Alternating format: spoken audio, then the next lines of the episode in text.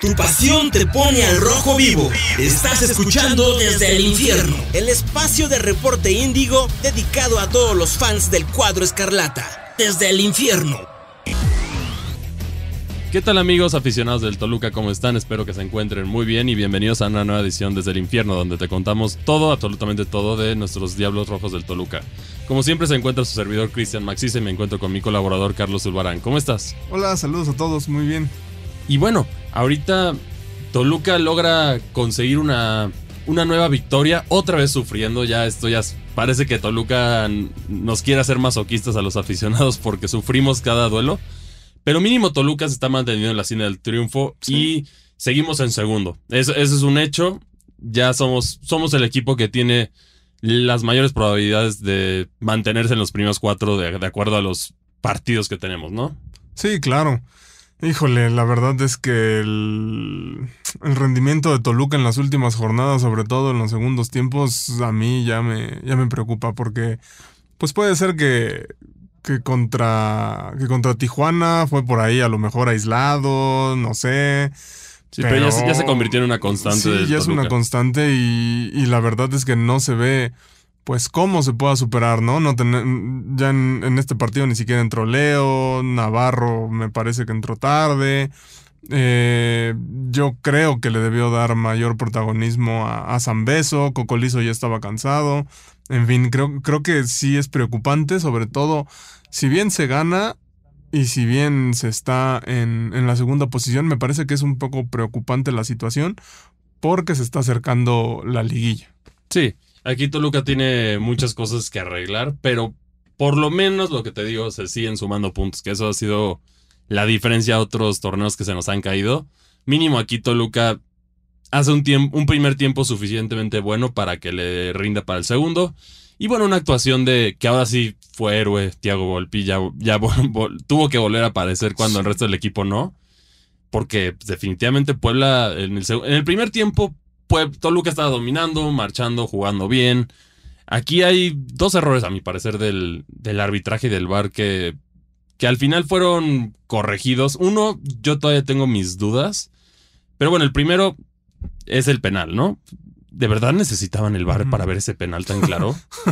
o sea, aquí es una VAR dependencia muy fuerte.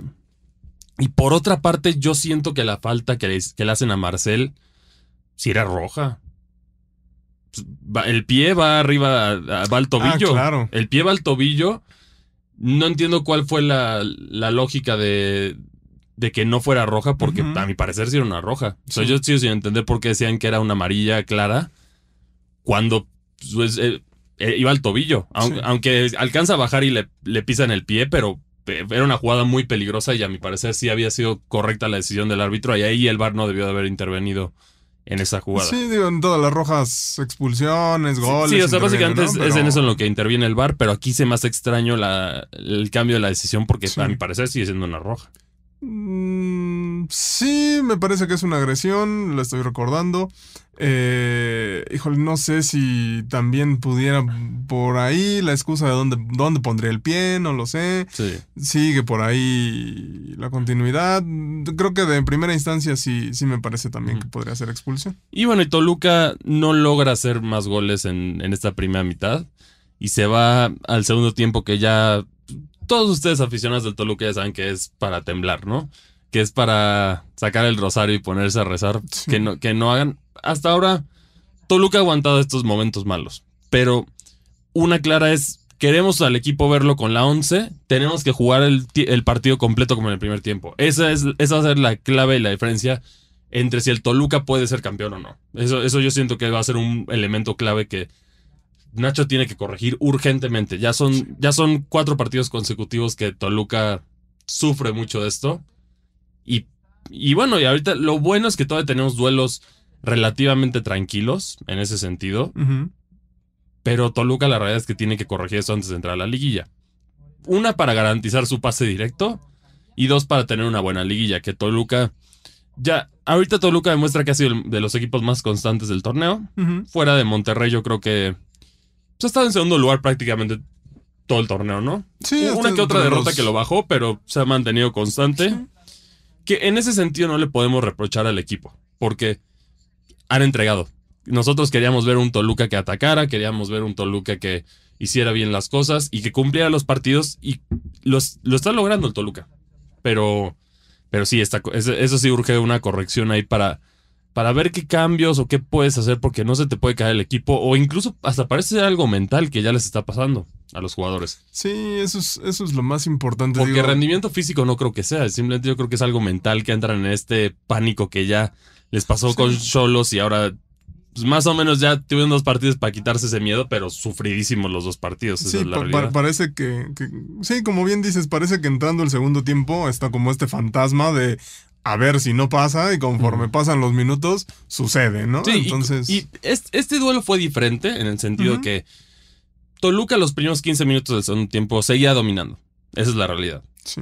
Puebla empezó a proponer el, en, ataque, pero no encontraba la solución hasta, hasta el golazo, ¿no? Que ahí sí nada que hacer para ninguno de los jugadores, no se pudo hacer nada. Y de ahí parece que Toluca entró en pánico extremo, se, se echaron para atrás, ya no hubo este, esta construcción de medio campo, estos detalles que a veces Toluca está dejando mucho que desear en esa parte. Y de ahí pues viene la embatida de Puebla que si no hubiera sido por Volpi, incluso hasta podría decir que nos ganaban. No, por supuesto. La verdad, si no era ganar, nos sacaban un punto. La última que sacó ahí abajo, la del manotazo arriba en el poste. No, pues sí, nos hubieran ganado definitivamente. También, no sé, perdón, no sé qué tanto Nacho se, se tarda en los cambios. Sí, a mí me parece que. Yo, siento que también se tarda para, para evitar el control o también.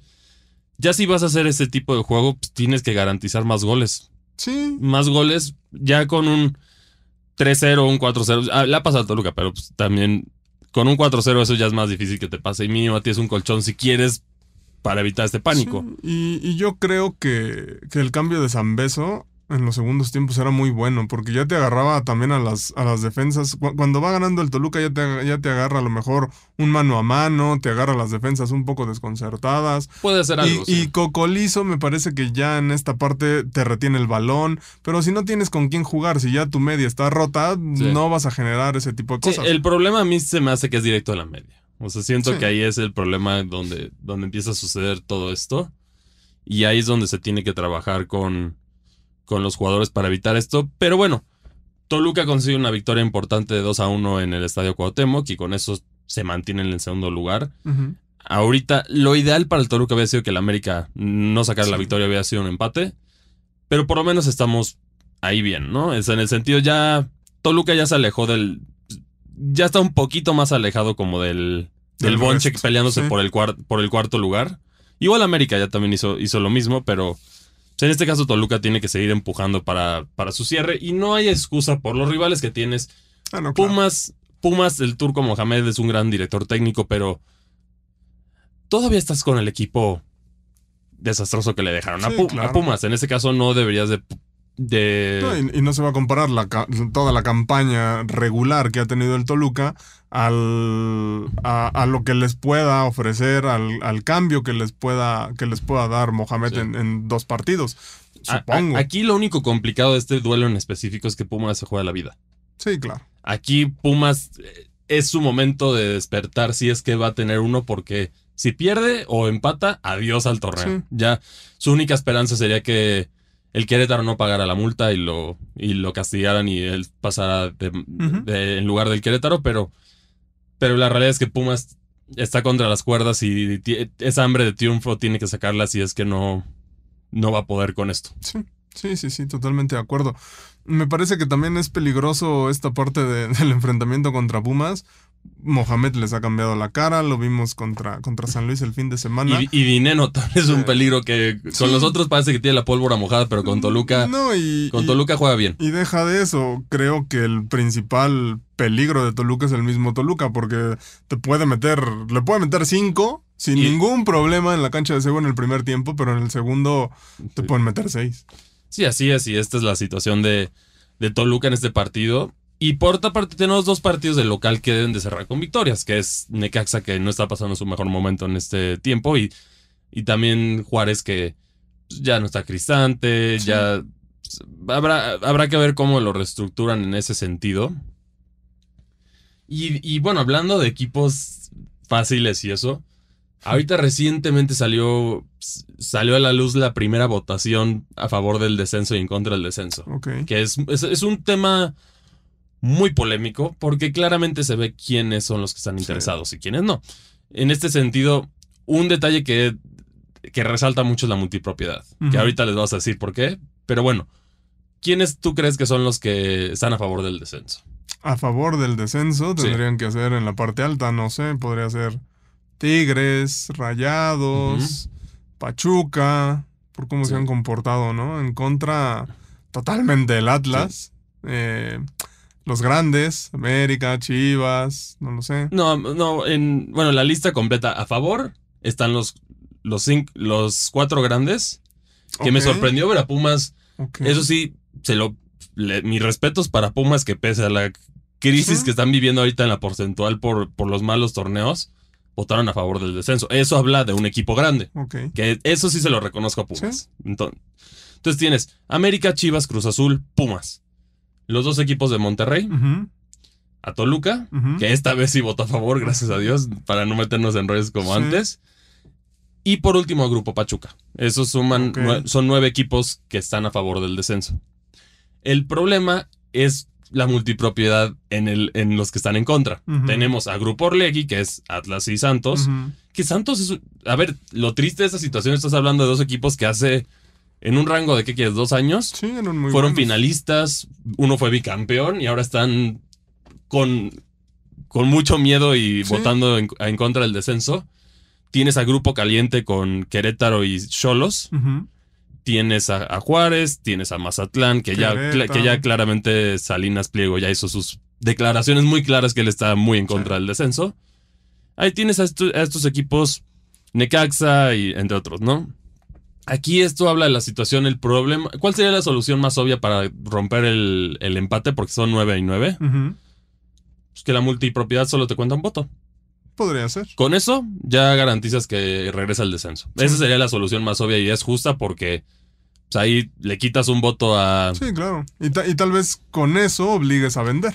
Exacto. ¿no? Pones presión, pones cosas que. eh, por eso una solución habrá que ver si la federación piensa así de lógico, porque es una solución muy obvia. Ah, La federación no va a hacer No, gran no cosa, pi- ¿no? no piensa lógica, pero bueno, ahí está, ahí está la, la respuesta que sería muy lógica para la Liga MX para resolver este asunto, ¿no?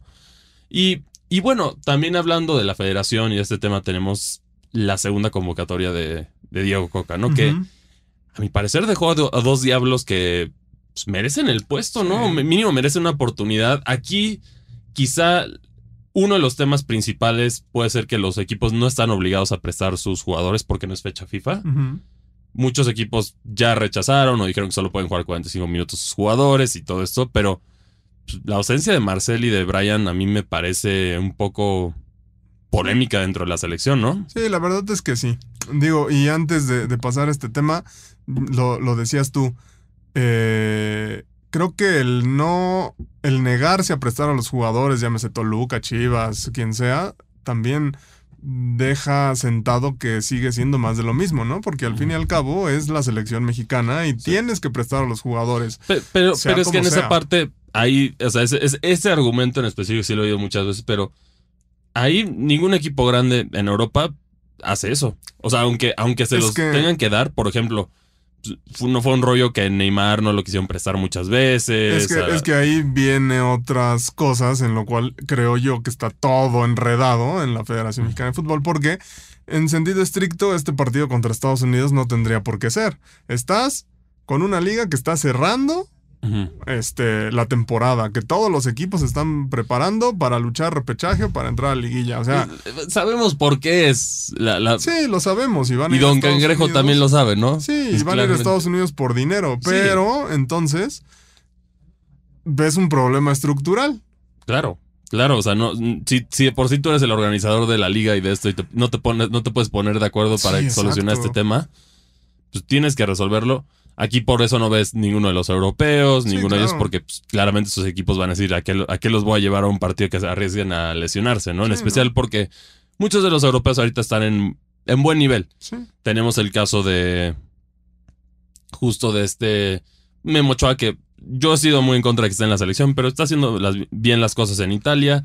Chucky Lozano ahorita va a ser está cerca de ser el, el eh, un, un nuevo mexicano en semifinal de la Champions, que eso es de mucho valor. Sí, Y tenemos también el caso del Chaquito Jiménez, que está haciendo muy bien las cosas. sí, lo está haciendo bien.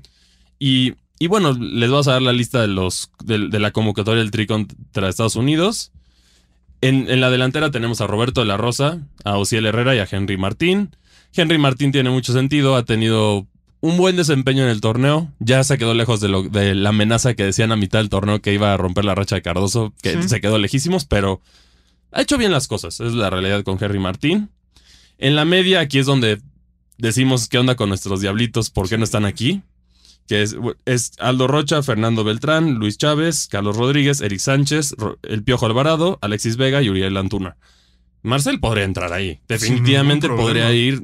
Yo no sé cómo esté la situación, pero en talento podría entrar. Sí, definitivamente. Y, creo que podría hacerlo totalmente por Aldo Rocha, tal vez. Digo, eh, Coca ya manifestó por qué llama a unos, por qué no llama a otros, que le gusta a uno, que le gusta a otro, pero Marcel me parece que es el motor del Toluca y, y- y- Sí. y así como lo llamó para nada más desgastarse, ir a Surinam y conocer, porque lo metió 10 minutos, bien lo podría llevar ahora y darle una buena participación contra Estados Unidos. Sí, exactamente. Y bueno, en la, en la defensa tienes a Israel Reyes, a Néstor Araujo, Gilberto Sepúlveda, Jesús Gallardo, Kevin Álvarez, Víctor Guzmán, Julián Araujo, Omar Campos y Alan Cervantes. Y en la portería tenemos a Luis Malagón, que ha tenido. Con Morelia, yo siento que merecía más la convocatoria Lu- este Malagón, porque hizo muy buenas cosas con Morelia. Sí. Aquí la realidad ha tenido cuatro partidos en- enrachaditos buenos con el América y pues por eso se lo van a llevar, ¿no? Sí, sabes, a lo mejor podría por ahí distorsionar un poco que desde que él llegó a América, eh, América levantó, Sí. por así decirlo. Sí, y, y bueno, en el caso de los otros porteros es Toño Rodríguez y también Carlos Acevedo, que ya salte del, del Santos, por favor, Carlos Acevedo. Ya no, no, no sigas la misma, el mismo camino que Ochoa, vete a otro equipo porque Sí. Santos está en una crisis y es trágico ver lo que le está pasando a un portero de mucho talento. Sí, porque se lo están, como dicen por ahí, se lo están llevando entre las patas, ¿no? Entonces, sí, ¿por qué no? Pero aquí es la defensa. Si tú ves los partidos de No, Santos, claro. claramente hay un problema ahí. La ausencia de jugadores de Toluca, que ahora sí tiene mexicanos jóvenes con talento, se me hace, deberían de estar mínimo en la lista. Sí. Pero bueno, en este caso, bien por nosotros, porque no es un partido oficial y no se desgasta el plantel. Sí, Que eso, eso es importante previo al cierre del torneo, ¿no? Que pues, Toluca, como decías, tiene que tener su enfoque ahí.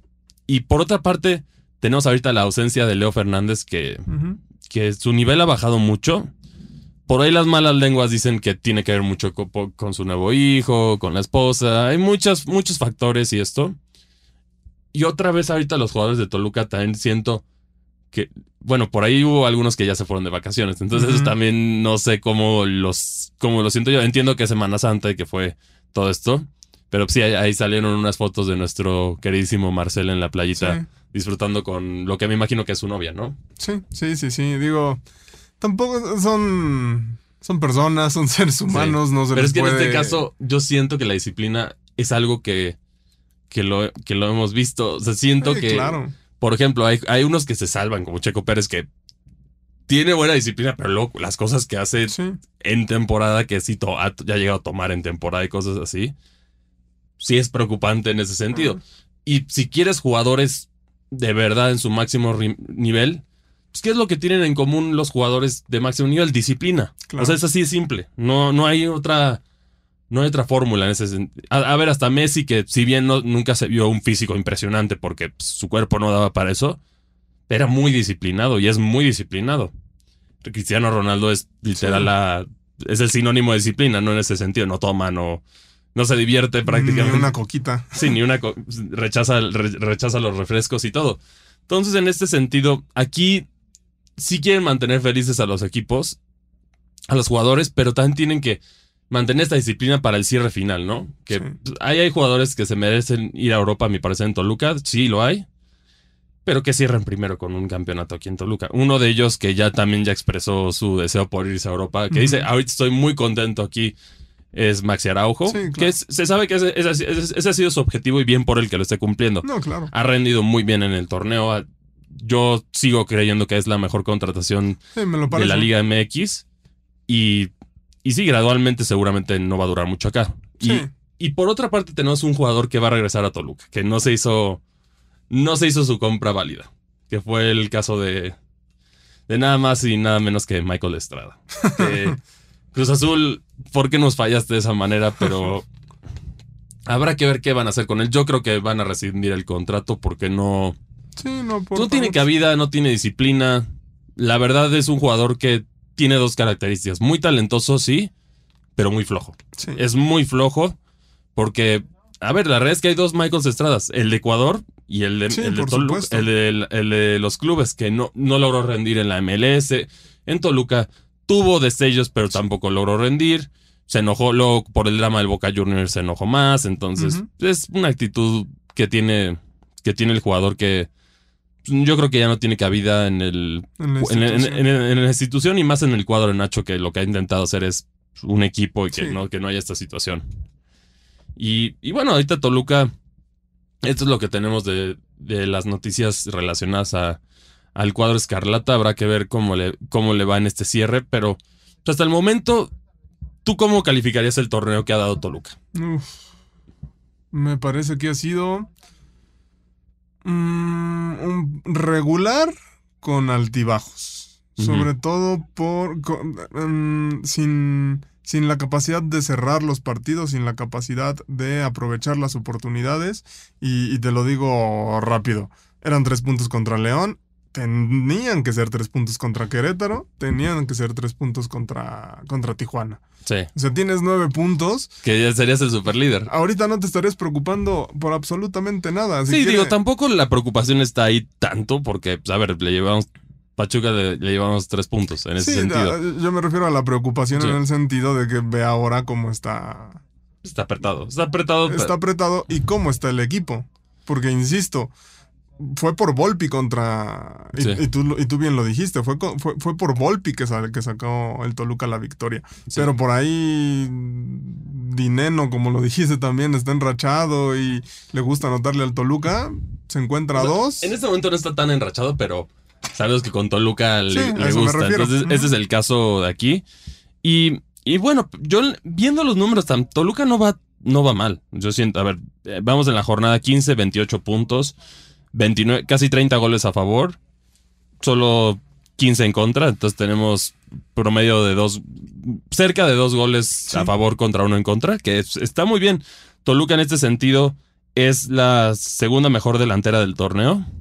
Eso es, eh, en hechos, ¿no? Vamos, vamos en hechos ahí luego ya hablamos de cómo ha jugado estos últimos partidos que han sido sufridos, pero los números siguen enseñando un buen torneo Toluca, Sí. que es este caso el segundo equipo mayor goleador y el tercero, si mal no recuerdo, tercero o cuarto menos goleado.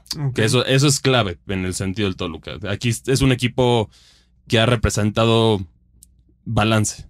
Sí, podría ser, digo. No solo, sé. solo es lo- no cerrar los partidos. No cerrar los partidos es lo único Pero- preocupante. Y eso en liguilla te puede costar Sí, muchísimo. ¿No? sí Y- tienen, tienen que corregir, tienen tres oportunidades más para, para, para corregir esto y llegar tranquilos a la Sí. liguilla.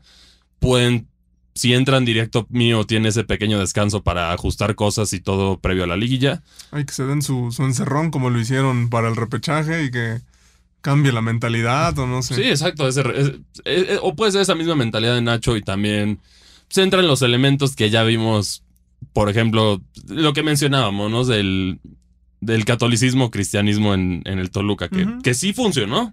Sí. O sea, en ese sentido, la mentalidad del equipo que tienes, tienes jugadores, tienes jugadores muy, muy dotados a la religión, pues, le funcionó al equipo y tienen que volver a encontrar esa unión. Sabes, no sé si ahora pueda ir en contra, que, que creo que ahora sí los jugadores sienten presión. Digo, el, el torneo pasado, Toluca venía de hacer Bueno, sí, ahora sí algo, Toluca sí ya tiene la... venía de hacer algo desastroso, lo que lo que pudiera hacer en el torneo anterior era ganancia, entraron al repechaje y tal vez pues, Aplicaron la de Chicharito, ¿no? La de imaginarse sí, cosas buenas. Sí, exacto. Y aparte de entrar al, en el otro torneo, entrar al repechaje y seguir y seguir y seguir, pues no tienes nada que perder. Sí. Ahorita Toluca, por muchas jornadas, me parece si fue uno un contendiente al título. Yo sigo creyendo que es contendiente el título. Yo por esos bajones tengo Yo- mis dudas. Pero, a ver, de, de- fuera de, de esto, a ver, en, el más constante es Monterrey, eso lo Sí. tenemos. Pachuca acaba de retomar el camino después de como Sí. cinco jornadas muy malas. Mi problema es que sabemos que el- la liguilla es un torneo diferente. Sí, En la liguilla el octavo se vuelve el Real Madrid y Sí. te puede hacer lo que sea. sí, y, bueno, el, el América ha tenido altibajos. Sí. O sea, en ese sentido, no ha habido ni. Y bueno, de para abajo, Chivas, muchos altibajos. claro. Tigres, Tigres va a la baja. Yo creo aquí que el otro que, que justo podría ser el octavo del que estamos hablando, que sí puede hacer algo interesante en liguillas, el Cruz Azul. Porque Sí. el Cruz Azul sí va a la alta. Definitivamente en este caso. Yo pondría. Los tres favoritos, yo creo que sí coinciden en este momento con los tres primeros lugares. Pero el cuarto yo pondría a Cruz Azul de hacer Sí. cosas interesantes sobre León, porque León tuvo muy flojo y ahorita como que tenía un poquito de, de puntos perdidos que le van a costar. Incluso por ahí está el chisme ahorita con los Cruz Azulinos que le van a dar, le van a dar tres puntos al Cruz Azul. Por, por el, por el duelo de León. Porque aparentemente se jugó en condiciones que no se debía de jugar. Hablando del, incendio que hubo y lo del humo que no se siguió el protocolo. Entonces, posiblemente le pueden dar tres Ah. puntos. Que eso colocaría al Cruz Azul en una posición mucho más favorable Sí, para claro. intentar entrar entre los cuatro. Pero en méritos futbolísticos que tiene el Cruz Azul, o sea, analizando a, los, a cada uno de los equipos, ¿no? Monterrey es, es defensivo, sabe hacer buen contragolpe y opera bien, pero también, al igual que Toluca, se le caen los partidos o sufre de más. Contra Tigres sufrió de más, contra incluso Toluca sufrió de más. Esa es una constante de Toluca y Monterrey. América te puede dar el partido soñado, unos pa- Sí. partidos paupérrimos. Toluca no ha entrado en esa situación de darte partidos espantosos ni Monterrey. Pero te puede dar unos excelentes partidos. Sí, Claro. Entonces, por eso yo creo que esos son los que los tres más. Los tres favoritos, Sí, ¿no? podría ser. Cruz Azul ahora, desde el cambio, se ve una base muy sólida defensiva. En la ofensa, en la ofensiva definitivamente les falta mucho, pero Sí. por lo menos un equipo, un equipo defensivo es un dolor de cabeza. Sí, es como el Tigres del Tuca, ¿no? Mete- que te metan un gol y a ver, hazle uno. Sí, exactamente. Ahorita es lo Sí. mismo. Hasta Funes Mori ya creo que recuperó un poco el nivel. Sí. Y, y bueno, aquí asumiendo, asumiendo que ahorita ya así se quedan los, la tabla, ¿no? La tabla general. Tienes en el repechaje, los duelos son San Luis contra Pachuca, Santos contra Chivas. Puebla contra Tigres y Cruz Azul Querétaro. De ahí asumimos que pasan los primeros ocho, ¿no? Para, para hacerlo más Sí. parejo. Esto nos pone Monterrey contra Cruz Azul. Sería un duelo bastante complicado y llamativo. Le voy al Cruz Azul. Toluca contra Tigres, que viendo lo que demostraron Toluca debería de ganar. Sin problema. Bueno, con problema, Sí. pero sí. El, el- bueno, el clásico nacional tendríamos en liguilla Ok. y, y lo- el duelo de hermanitos de hermanitos Grupo Pachuca. León Pachuca. Ahí, De- ahí hay un problema de lo que hablábamos de la multipropiedad. Exactamente, que ese es un problema que tenemos, pero Toluca tiene Toluca contra los equipos fuertes de este torneo ha tenido buenos partidos. Sí, claro. Esa es la- ahorita ha sufrido Toluca contra los equipos que juegan al contragolpe y que juegan a- así. Como que el Toluca se le complica es- esa situación. Yo lo he visto mucho en estos duelos. Porque, a ver, contra América dimos un duelo que, mere- que merecíamos ganar. Sí. Contra Monterrey, Toluca tenía todo para empatar porque Monterrey, igual que. Toluca, se descuidó en ese Eh, partido. yo creo que después del empate ahí ajustó Monterrey y valió todo, pero dejaron ir muy, muy, este, ocasiones claras. Sí. Luego, contra Pachuca se le ganó. A León le debimos. León fue un milagro que no ganó. Sí. Porque pues, básicamente fue un. Hubo como 20 tiros, como 15 tiros a portería o más. No, de plano, ese balón no entró por más que se intentó. Contra Guadalajara se ganó, se ganó allá en Jalisco. Contra Tigres se ganó. Y contra Cruz Azul se ganó. Entonces, en este sentido, en Liguilla sí es un diferente torneo, pero Toluca ha tenido buenos resultados aquí. Los que no has sabido aprovechar son los de abajo. Que por eso me preocupa Pumas en este momento. Sí. La verdad de Necaxa y de Juárez no veo ¿Cómo? mucho, mucho reto, pero Pumas me tiene un poquito nervioso. Yo creo que Toluca tiene la obligación de ganar, pero un- yo no vería tan mal un empate en, en CEU. No sé No. tú qué opinas de eso. La verdad es que no, me parece que lo mejor sería la victoria y demás, pero un empate sería bueno teniendo en cuenta eh, lo que mencionas que vas a cerrar contra dos equipos que en teoría no representan tanto, tanto peligro. Sí, exactamente. Entonces así es como lo tiene que mantener Toluca. Y bueno, ya se nos acabó el tiempo. Esto es todo lo que tenemos para ustedes el día de hoy. ¿Creen que Toluca ya finalmente aprenda la lección y logre cerrar bien los partidos o vamos a seguir sufriendo hasta, hasta el mero final, no? Y por otra parte, recuerden que pueden platicar con nosotros a través de nuestras redes sociales. A mí me encuentran en Twitter como arroba cristianmac62. Y a ti, Carlos, ¿cómo te encuentran? Igual en Twitter como arroba carlos-zulbana. Y bueno, si, si les gustan otros deportes que no sea el fútbol mexicano o, bueno, el fútbol en general, no se les olvide revisar la sección de fan de Reporte Índigo. Ustedes se meten en www.reporteindigo.com, ahí buscan la sección de fan y ahí van a tener todas las noticias más importantes y relevantes del mundo de los deportes. Muchas gracias por escucharnos y nos vemos. Desde el infierno. Desde el infierno. Una producción de Reporte Índigo y Locura FM. Desde el infierno.